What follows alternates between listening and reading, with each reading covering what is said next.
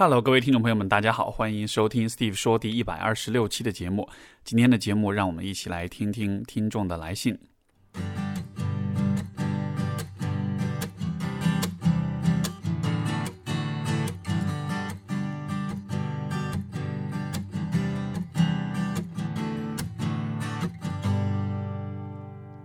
我们今天的第一封信来自啊，这位朋友叫胡乐呵，他说：“Steve 老师你好。”啊，我今年三十四岁，是一名平面设计师，啊，会点插画，会点三 D，喜欢跳街舞。儿时的记忆都是父亲对母亲的家暴行为，给我造成了巨大的心理创伤。所以我从小性格孤僻，不会与人交流，但却是讨好型人格，易怒。这一点和我父亲很像，也让我非常讨厌自己。大学时候还没有一个呃完会的自我认知和边界感，这个地方可能是错别字啊。工作几年后，身边的同事都是九零后了，渐渐开始认知自己，跌跌撞撞吧，也逐渐清晰了一些自我边界，也成长了一些。啊，我渴望成为乐观、自信、开朗的人，但是到今天还没能完全做到。也许跟我心里的那个小孩相处的并不融洽吧。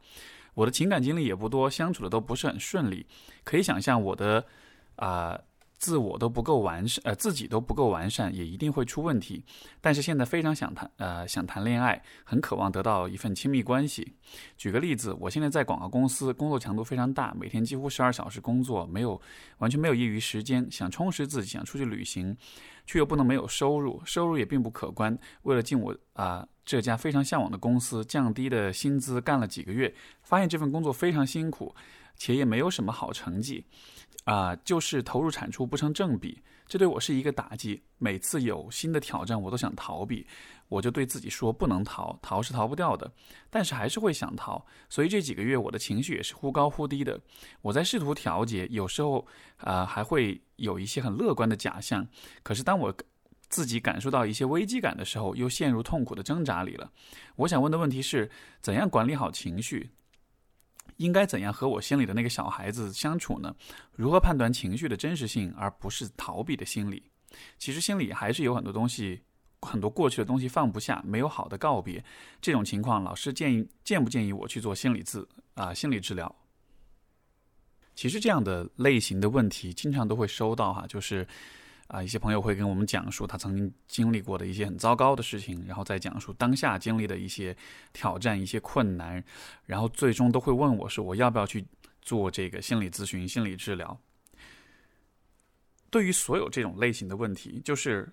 包括每一位在听节目的听众，如果你曾经的生活中有过一些很糟糕的阶段，如果你能感觉到这些阶这些经历在你心中，在你的啊。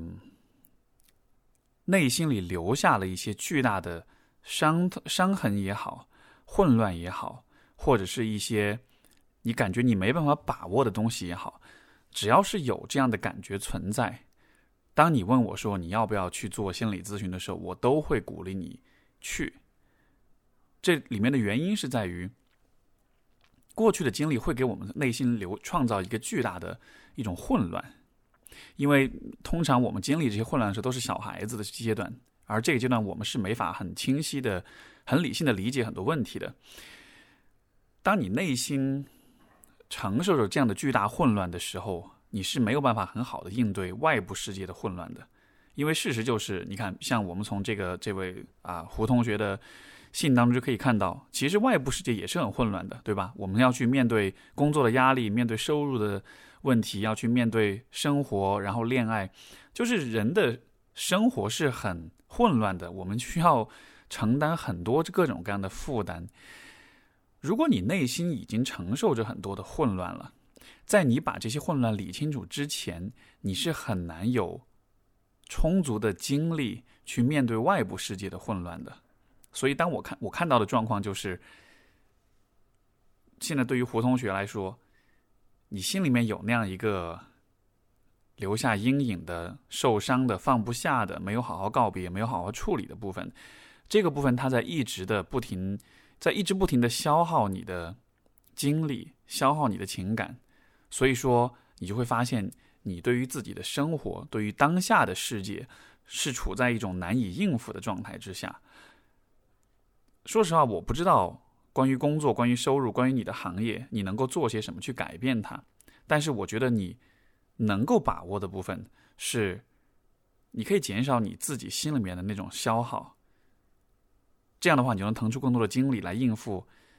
这个不可避免的外部世，就是这个混乱不可避免的外部世界。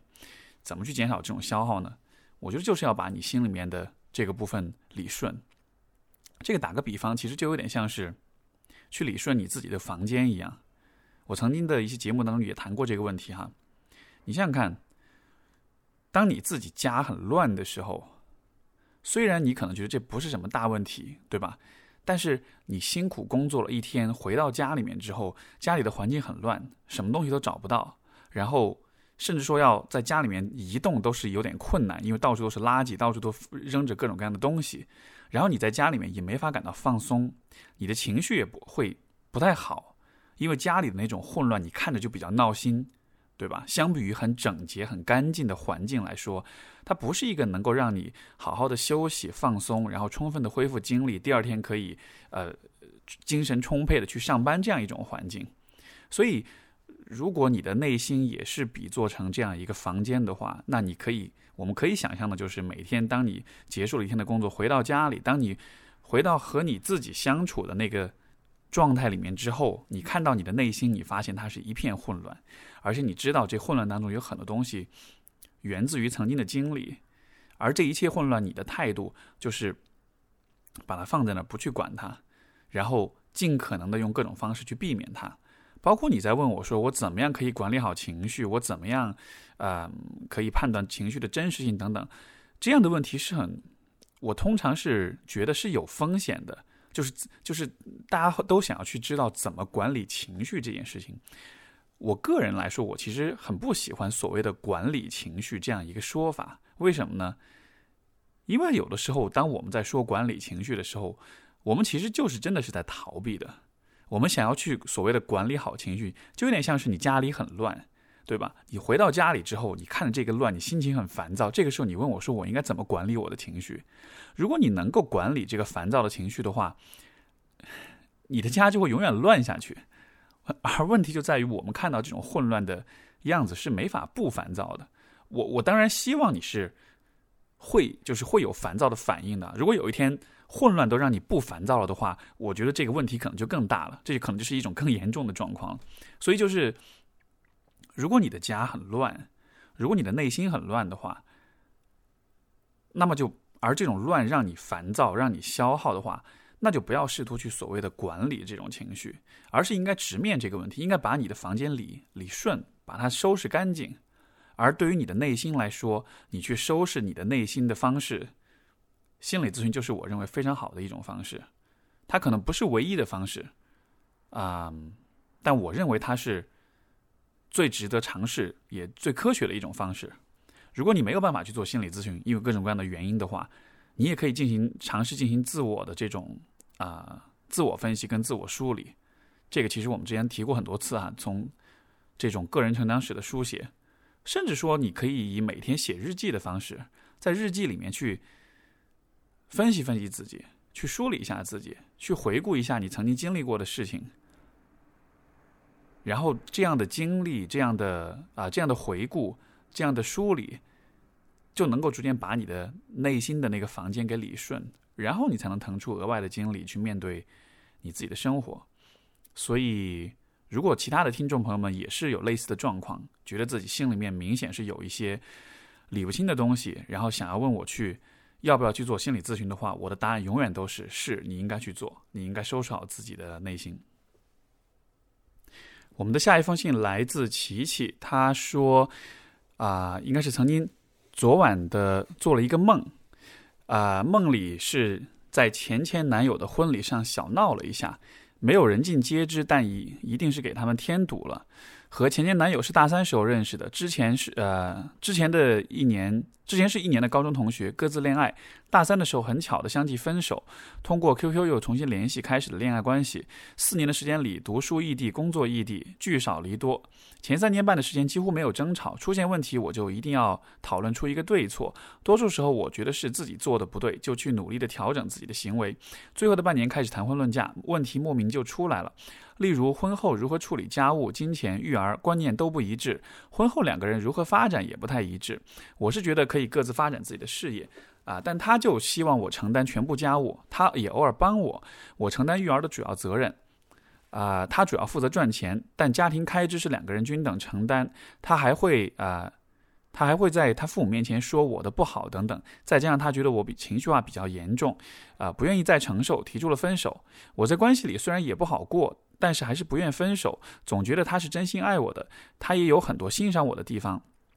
啊，他也有很多我欣赏的地方，例如比较稳重、幽默等等。而且这么多年我舍不得，这次分这次分手，双方的父亲出面协调，又继续在一起了。过了半年还是不行。五月份他到我的城市工作，啊，依旧聚少离多，矛盾不可调和。我提出同居，相互适应。啊，婚房装修好了，但是还没有晾好。婚房以以及。装修他家出资，整个装修前后的具体实施百分之八十是我在做，他不同意。大概六月中旬的时候，电话里提出了分手，我同意了。呃，但心有不甘，依旧通过邮件继续挽留。他也回回信。大约是大概十月份，有个人在我微博给我点赞，我点回去看，发现这个人。发现这个博主跟我前前男友亲密合照，我才知道了他开始下一段感情，从此没有再联系他。四年过去了，我以为我已经放下，但昨天居然做了那样的梦。我意识到内心的愤怒还在那里。我恨呐，我的一切一切的付出，最后在他那里全部都是责备。他跟他的朋友说的都是我的种种不好。说实话，我看到他娶妻生子，内心是替他高兴的。现在的妻子是顾家的人，他们很合适。但我内心的恨意也不知从哪来，也不知如何让他离开。跟前男友相处了大概只有三四个月，春期间有春节，我回老家干洗的衣服、围巾，他说会帮我取，等我回来拿给我。我家的好多盆花拿到他家，他帮我养。春节回来之后全都不还给我。对于花，他说妈妈喜欢要养，也没提出再买给我。我的衣服、围巾等也找各种理由不给我。我问他为什么，他就说没时间。我说东西不要了，也分手了。花、衣服、围巾我几乎都。原样买了新的，但一想起这件事，我心里就是恨。那种恨意让我苦不堪言，无处消解。我倒不说多在意那些东西，就是那种不跟你商量就剥夺你东西的感觉，太难受了。我这种情绪正常吗？我不知道为什么这么难受，啊，这么难以接受。另外，该如何释然呢？总不能都在梦里解决吧？其实我看了你就是跟前前男友这个关系的发展，我会有这样一种推测，就是，也许你，包括可能很多。啊，朋友都会有这样一个问题，就是在亲密关系里，对于这个关系质量的这种建设和这种判断，更多的是依赖于一些形式上的东西。比如说，两个人啊开始谈婚论嫁，两个人开始装修婚房，就我们会觉得我们开始做这样一些事情了，这就一定意味着啊我们的关系是足够好的了。但是这其实是本末倒置的问题，就是说。本来应该的，本来正确的顺序应该是我们的关系足够好，我们有足够的多的对彼此的了解跟信任、跟默契跟一致，然后我们再一起去决定做这样一些，啊，比如说装修婚房或者考虑结婚这样一些事情，对吧？呃，这个其实让我我我前两天在微博上写了一篇东西啊，我觉得跟这一个问题有一些相关，就是那个问题其实是在讲一个。老生常谈的问题就是两个人交往到什么时候应该，啊就可以上床可以发生关系。然后呢，很多时候朋友们很多朋友们回答这个问题的方式都是用一个时间的限度，比如说交往三个星期或者一个月或者是半年怎么样的。但是这种时间的啊标准其实根本一点意义都没有，因为时间的长短并不能决定两个人的关系的好坏。就如同对于琪琪来说。三年半的交往，你看，其实你们在三年半的交往当中，并没有发现你们在观念上有这么多的不一致，那足以说明这三年半的交往当中，大家的那种交流的深度是有多么多么的浅，对吧？所以说，人与人之间的关系不会因为时间很长就默认会。质量越来越高，信任度越来越高，因为关系的质量也好，信任度也好，这些其实都是需要两个人主动的去积极主动的去建立的。而怎么去建立呢？那就是对话。所以说，关于前面那个交往到什么时候可以上床的那个问题，我当时提出的一个方式就是，其实很简单，就是当有一天你和对方可以去聊上床这件事情了，当你们可以讨论这个话题了之后。那可能你们就可以真真的可以上床了。因为两个人可以去聊关于性的话题，那说明你们对于彼此的这种信任程度，你们在一起相处的这种舒适程度、放松的程度，可能都是到了一个比较好的状态了，对吧？这样的情况之下，我会，就是我会把可以聊性这件事情，看作是你们关系质量的一个指标。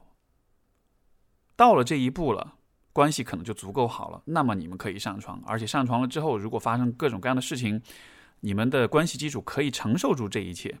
所以我觉得，如果把这个判断方式再做一个延伸，就是两个人交往到什么时候应该结婚，我觉得就是得到有一天你们可以去聊婚姻的问题，而且是聊关于婚姻的所有问题，不光是聊结婚这件事情，也可以去聊婚后的很多安排，比如说育儿也好，家务也好，包括你们可以去聊，比如说婚姻的不稳定，比如说出轨，比如说离婚，比如说离婚了之后孩子的这种。呃，关系问题，如果你们可以聊这些话题了，那么就再去结婚。如果你们在结婚之前没有聊过这样的话题的话，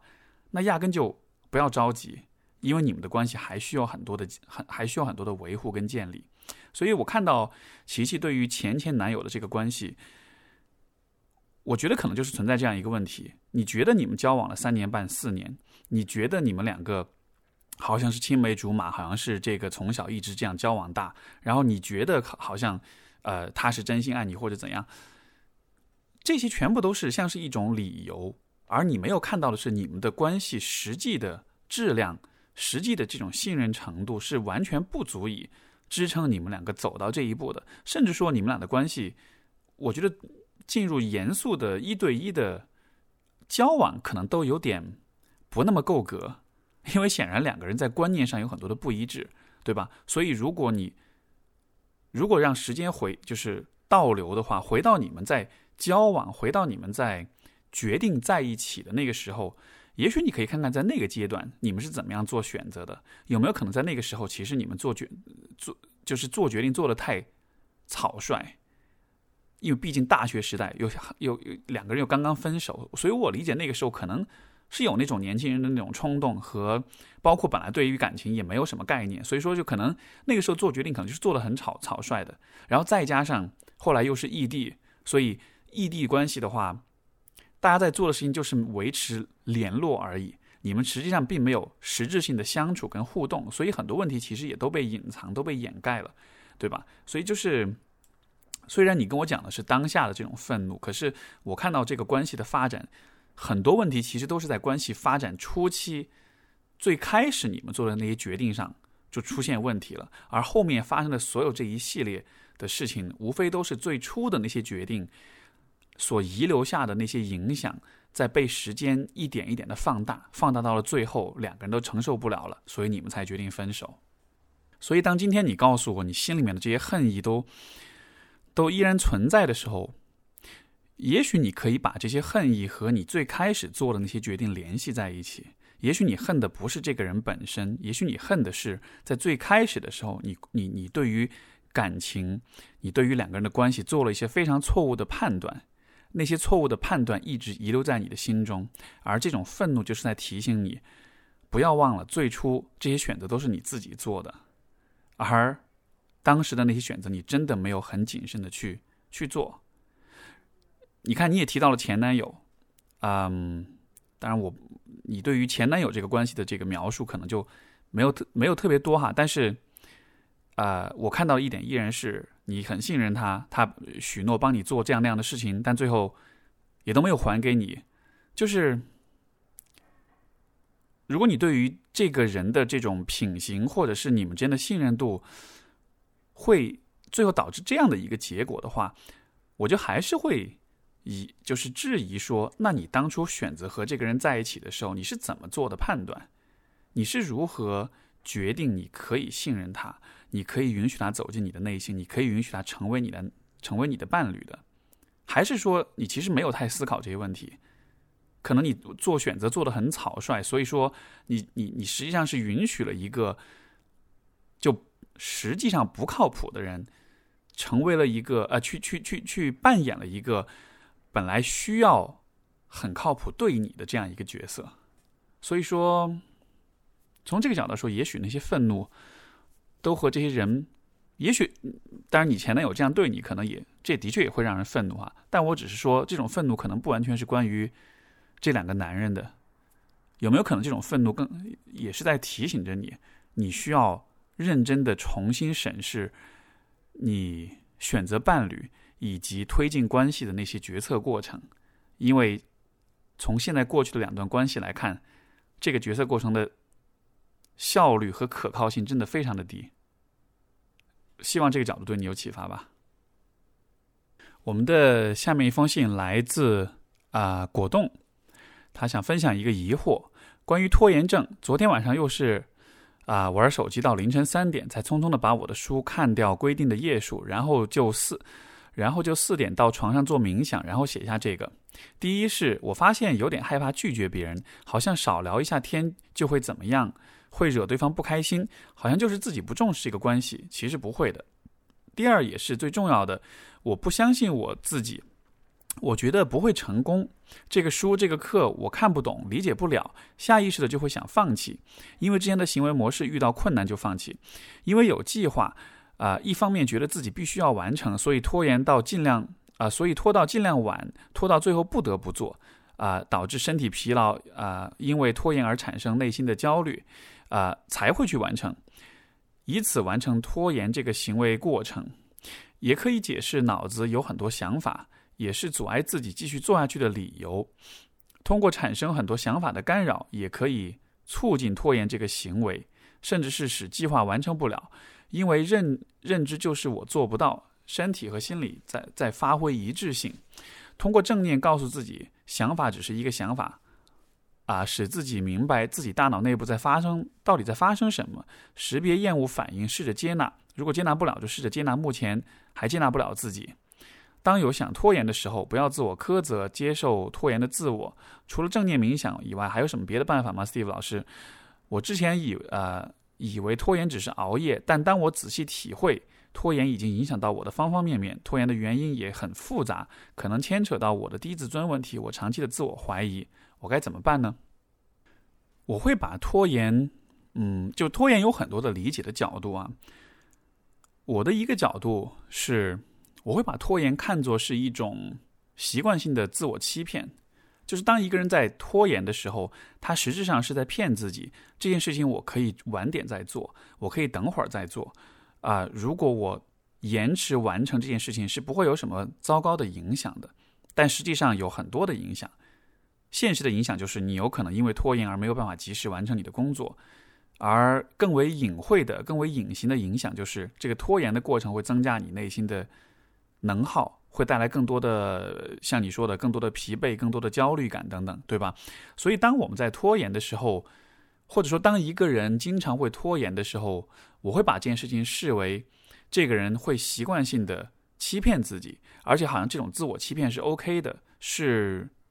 是自然而然的，是理所当然的。所以说，当你告诉我你有很多拖延的时候，我会反过来想要问你的，就是在你的生活中。不管是当下生活还是过去的生活中，有什么事情是你需要去欺骗自己的？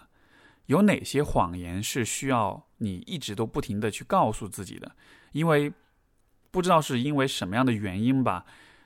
看上去你形成了这样一种就习惯性的、经常性的骗自己这样一种模式，而拖延其实只是这种习惯性自我欺骗当中。引衍生出来的问题之一，所以如果从对自己撒谎、骗自己这个角度，我不知道你还能看到更多的一些什么问题。但是，如果你是一个不会对自己撒谎的人，如果你做的事情都是符合内心的想法，你不允许对自己有任何的忽悠，那么你就不会接受自己的拖延了，因为在一个。不接受欺骗的人看来，拖延这件事情就是对自己的一种冒犯，是对自己的一种欺骗、跟误导、跟不信任，对吧？从当下你的行为选择来看，好像这种自我欺骗是 OK 的，就好像是在某种程度上，你是可以接受自己被骗的。这是一件，嗯，虽然有点不好，但是好像也没有坏到那么糟糕的事情。可是你想想看。我们会很轻易的接受别人骗我们吗？当另外一个人欺骗你的时候，你会感觉会怎么样？是不是会很愤怒？是不是会觉得你这个人怎么可以这样子做？如果是的话，那反过来，为什么对于自己的欺骗又可以这么带着侥幸心理的去接受呢？所以说，可能真正的问题是出在这里，而不是出在拖延本身。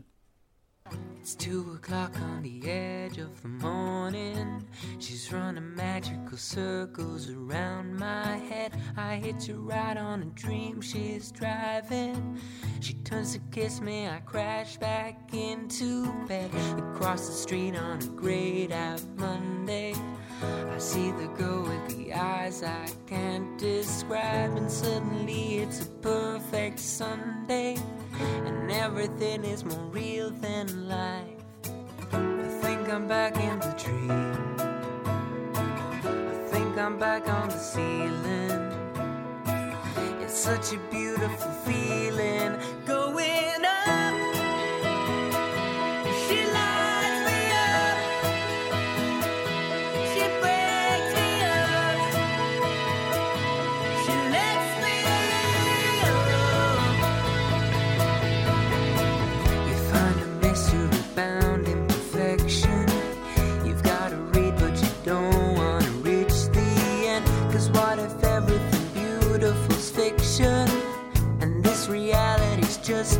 pretend. And then I'm back in the dream.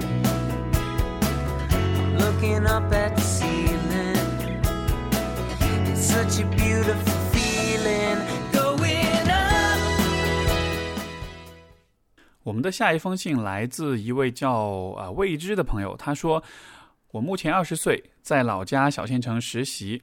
我家的我的家庭关系很糟糕，大致情况就是爸妈性格不合，吵架打架无数，勉强过着日子。爸爸性格内向，懦弱无能，啊、只要顽固，没有上进心和竞争心。在家里，他更像一个妈妈的角色，对生活各方面也更细心。很小的时候，我是喜欢更喜欢爸爸的，因为他脾气好，但他也有暴躁的一面。”呃，在我小学六年级到初三的阶段，我和他的关系都非常恶劣。他把自己的负面情绪发泄到我身上，把人性丑陋的一面暴露出来，而我在痛苦之下，啊、一边厌恨他，一边渴望逃离。后来我去外地读书，他也在外地打工，我们少了直接的摩擦和冲突，关系也得到一些缓和。而我妈性格强势、争强好胜，更像一个爸爸的角色。因为各种各样的原因和十来年的相处，我和家人之间基本上是没有正常沟通的，连日常聊天也很难进行。在没有争执和矛盾的情况下，就是他们一味的说，而我不耐烦的说“好，知道了”。我知道我和父母之间，我和我爸、我妈之间都存在着无法抹去的伤害和负面影响。长大之后，我在理智上可以理解他们的各种行为，但情感上的伤害无法修补。我对他们的厌恨。啊、恐惧、逃避已经成了一种本能。现在我实习了，和父母也不在一起生活，只有电话和微信联系，很少有直接的矛盾冲突，关系上不像小时候那样不平等。我没事从不主动和他们联系，啊、就是我妈说的，只要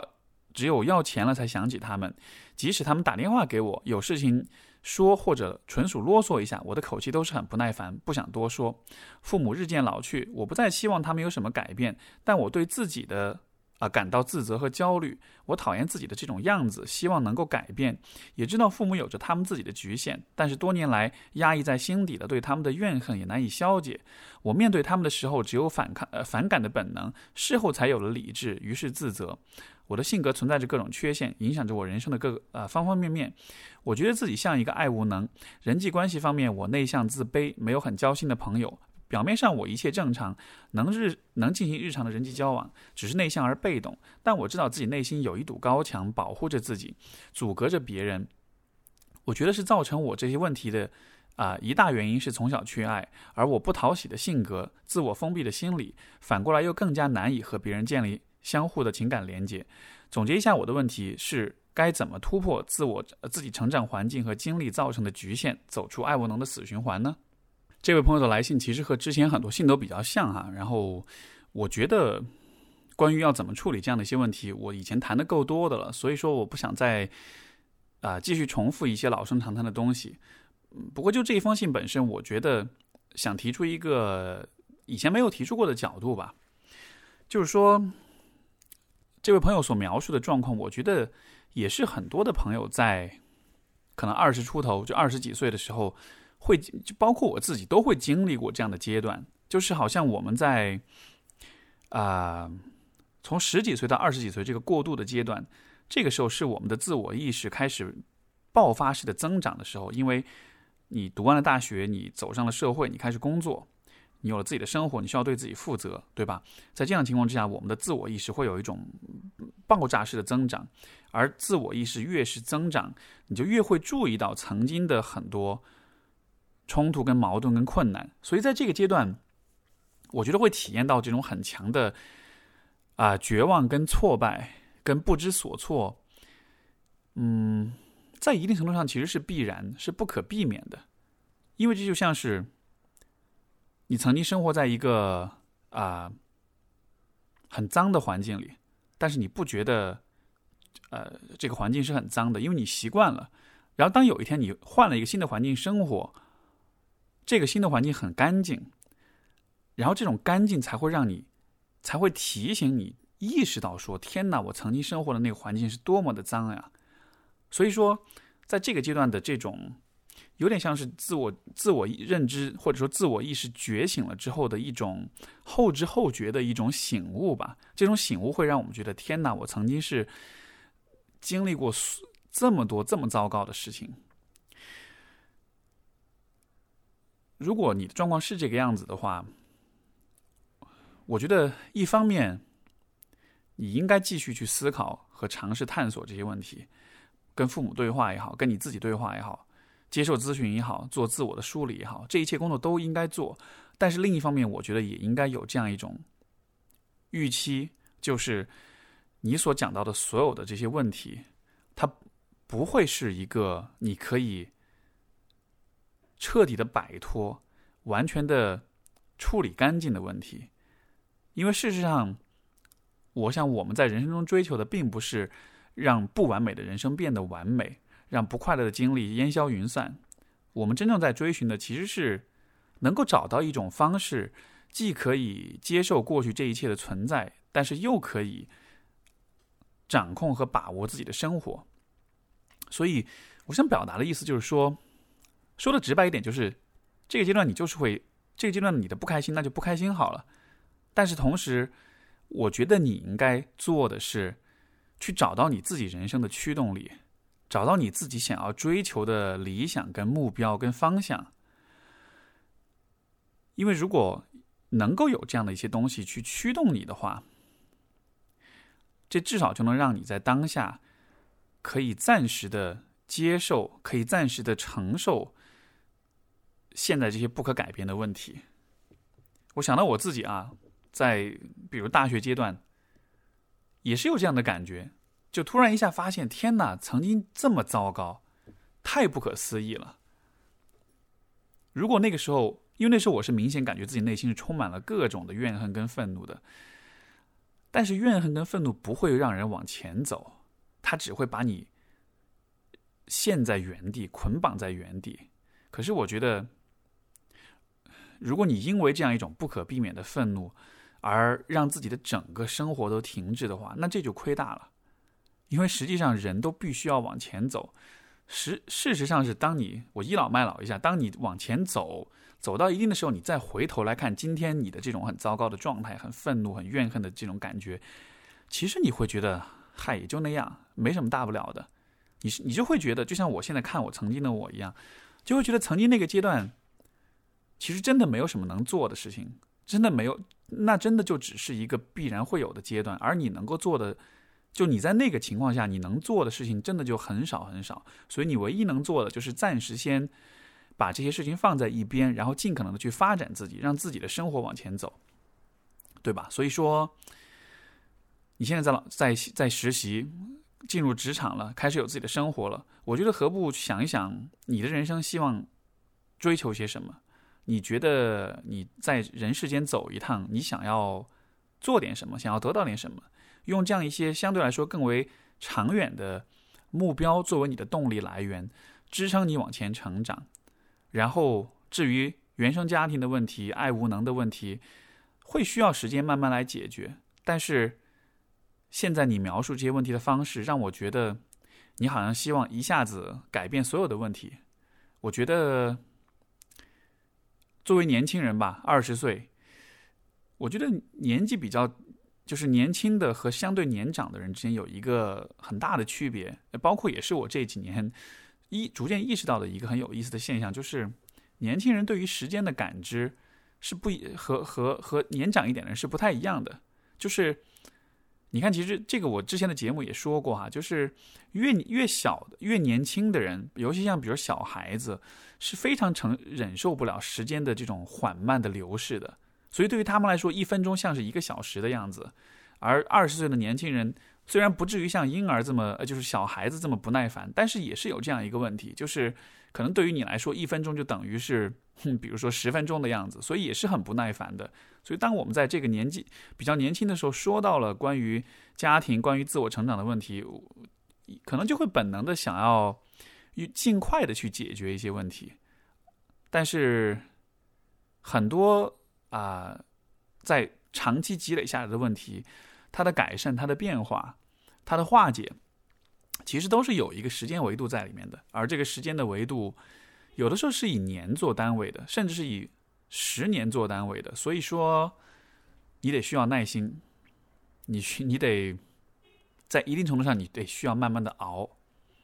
而在这个熬的过程中，如果你自己能够同时去完成人生的那些追求跟理想的话，这可能才是对于你的宝贵的生命最好的、最高效的一种利用方式吧。下一封信来自小粉，他说：“缺爱的人怎么才能发展正常的恋爱关系呢？”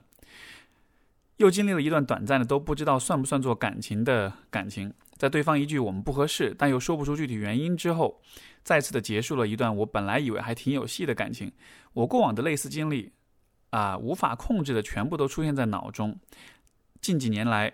最长的感情不超过三个月，而这次是一个星期就结束了。我知道肯定是最开始。啊，我最开始太着急，着急火热起来，着急讨好对方。这次的这个人是在网络上认识的，我们最开始聊得特别开心，因为文字一，而且因为文字开车，所以可能很快拉近了距离。接着我们就开始视频聊天，感觉彼此感觉都特别好，所以我们很快就商定我买机票去见他。见面的时候我自己感觉相处还行，但现在想想，或许见面后总会打破想，呃，总会有很多想象被打破吧。他其实是有些 秃顶，我都没有太介意。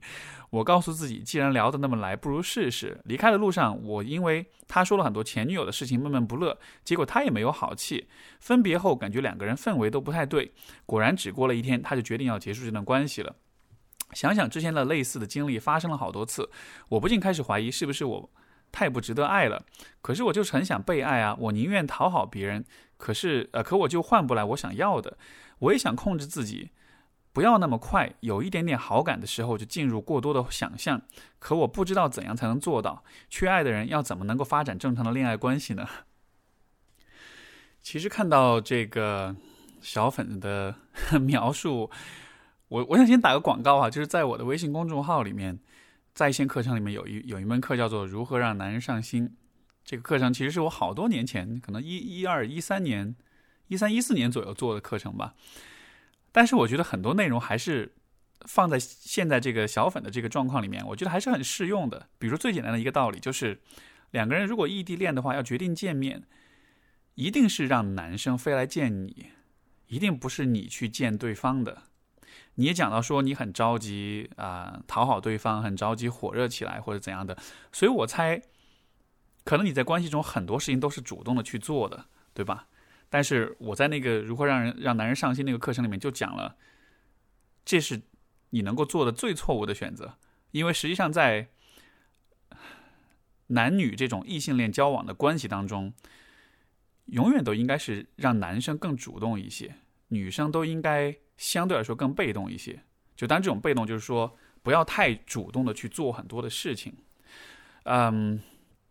为什么是这样的呢？我觉得。我的一种解释是，对于女性来说，要建立情感上的这种依恋，相对会比较快一些；而男性的话，要对一个人建立起情感上的这种依恋，这种这种 emotional bond，相对需要的时间是比较长的。所以说，如果女生在啊交往的时候，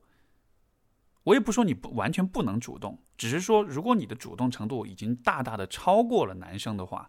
比如说两个人异地，每一次都是你去见他，比如说约会，每一次都是你去啊、找他，去方便他就近他的地方，对吧？比如说每一次发信息都是你秒回，而他要过很长时间再回你，这样一些不平衡出现的时候，就会产生一个很重要的问题，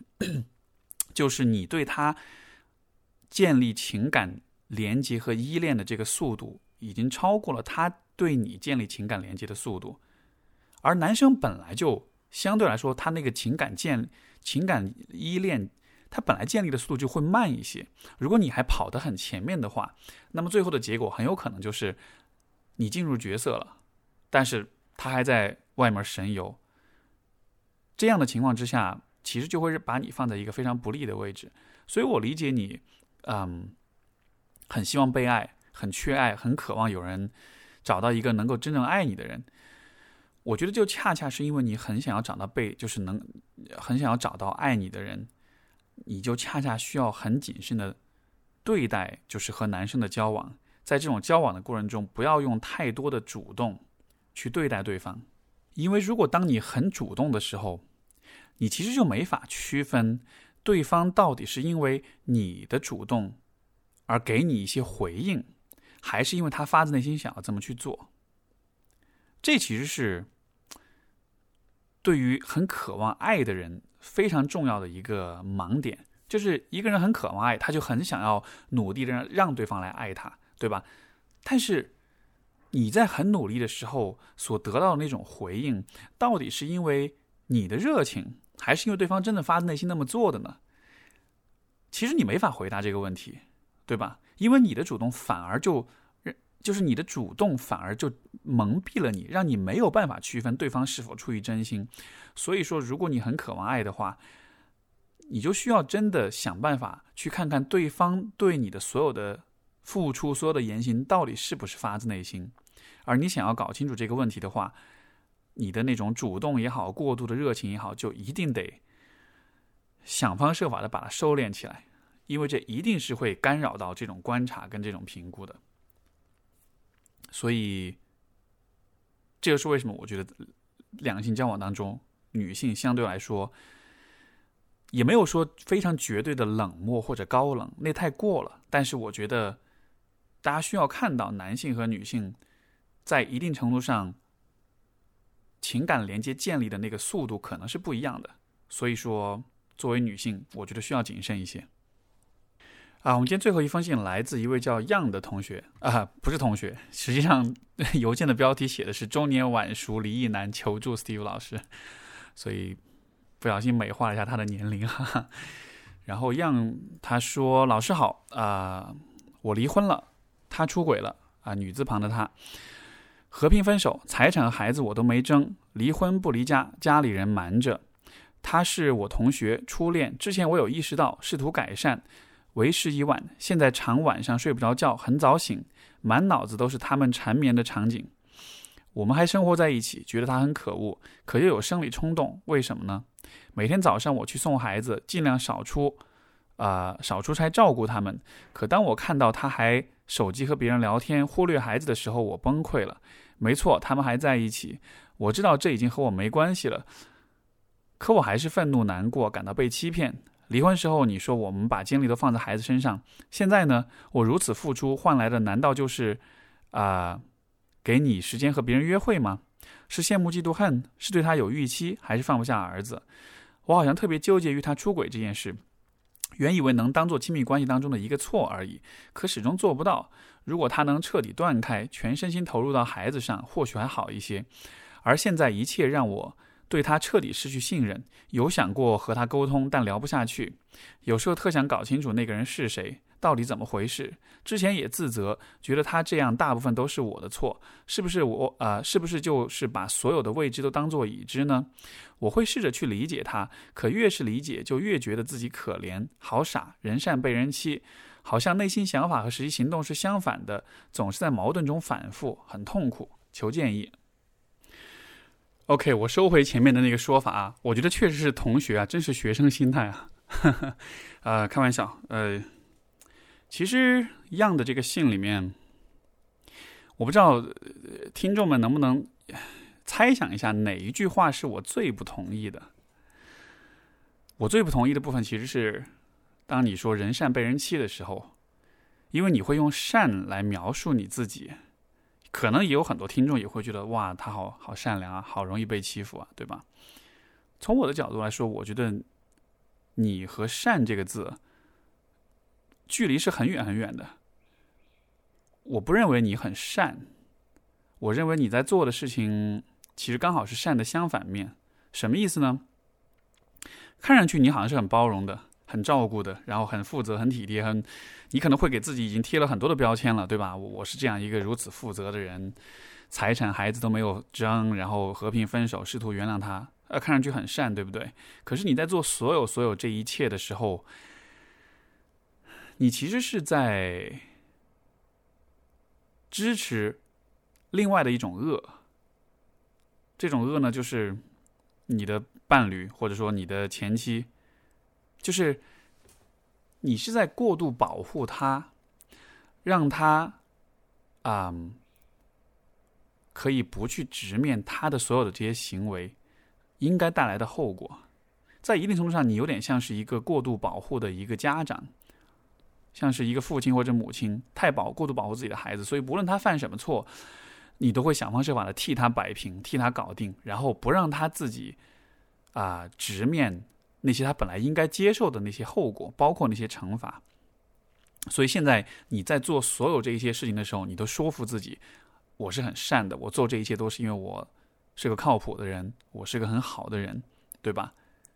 但其实不是啊，因为他对你做的这些事情是很糟糕的，甚至说是我觉得是这当中是有很恶的部分的，是有很邪恶或者说很坏的部分的。而你扮演的角色，你不仅没有去阻止或者抗争这种这种恶、这种坏，你同时还在继续给他添砖加瓦，继续的去维系他，去维持他，去促进他。所以说，你说这这到底是善还是恶？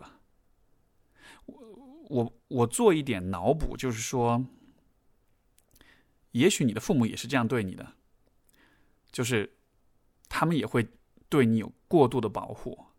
他们也会让你尽可能避免去，就是当你犯错的时候，他们可能不会批评你，他们可能会安抚你，会让你觉得没关系，一切都是 OK 的。当你做了什么糟糕的事情之后，也许你都是不需要去承担那个后果的，因为他们会帮你搞定。当然，这只是我的脑补啊，我我只是想说明的是，当你在对待你的前妻的时候。你并没有在做一个善的人，因为你的过度保护只会宠坏他，只会放纵他，只会让他更加的认为这样的一些行为全部都是 OK 的。这样子的话，一方面是会给你自己带来很多很多的困扰跟痛苦，另一方面其实你也会毁了他，因为你会让他习惯用这样的方式和人相处。因为其实他也在骗他自己啊，就他也在告诉自己说啊，我这样是没关系的。因为虽然可能这么做有点有点有违我的良知跟良心，就假设如果他有良知和良心的话，他可能感觉得到这样子对你可能是不太好的。但另一方面，他可能也在说服他自己，嗯。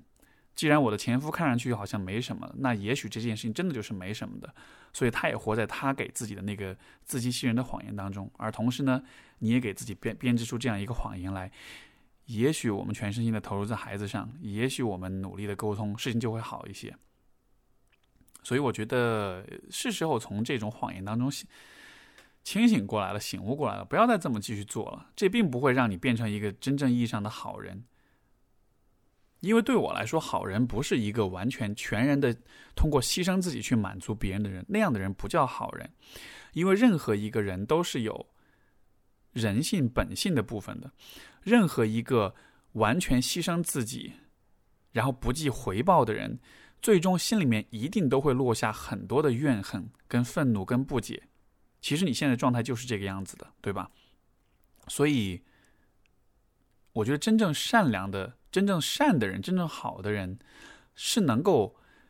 一边照顾好别人，但另一边也会在关系当中很努力的照顾好自己的。因为只有当你让自己满意了，让自己的生活过得啊满足或者开心了，你才有可能在面对他人的问题的时候，保持很平衡的、很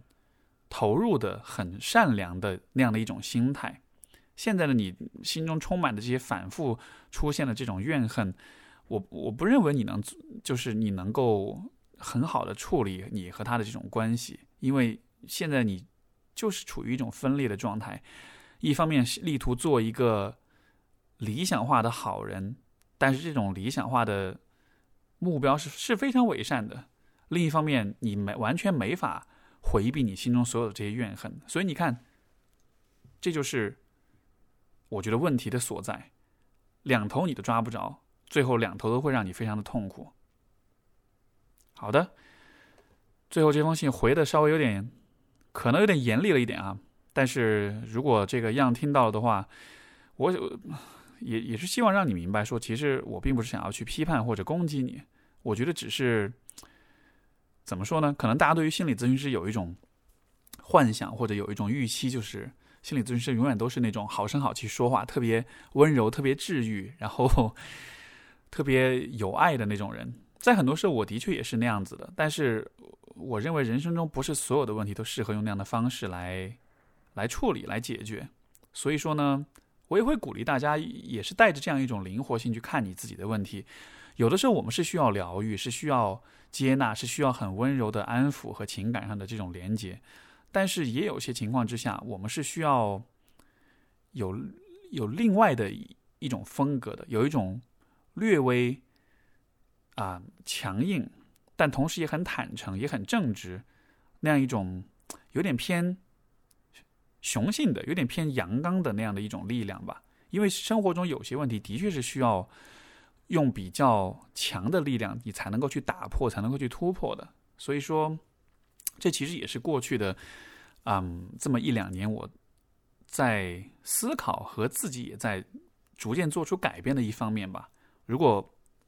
大家有可能会有注意到，就曾经我的节目当中所有的回复基本上都是很关怀到情感、很人文关怀的这样一种风格。但是现在的这些节目，最近的可能半年的节目当中，我会有的时候我会酌情开始出现这样一些比较直接的、比较直率的、带有一定的啊这种啊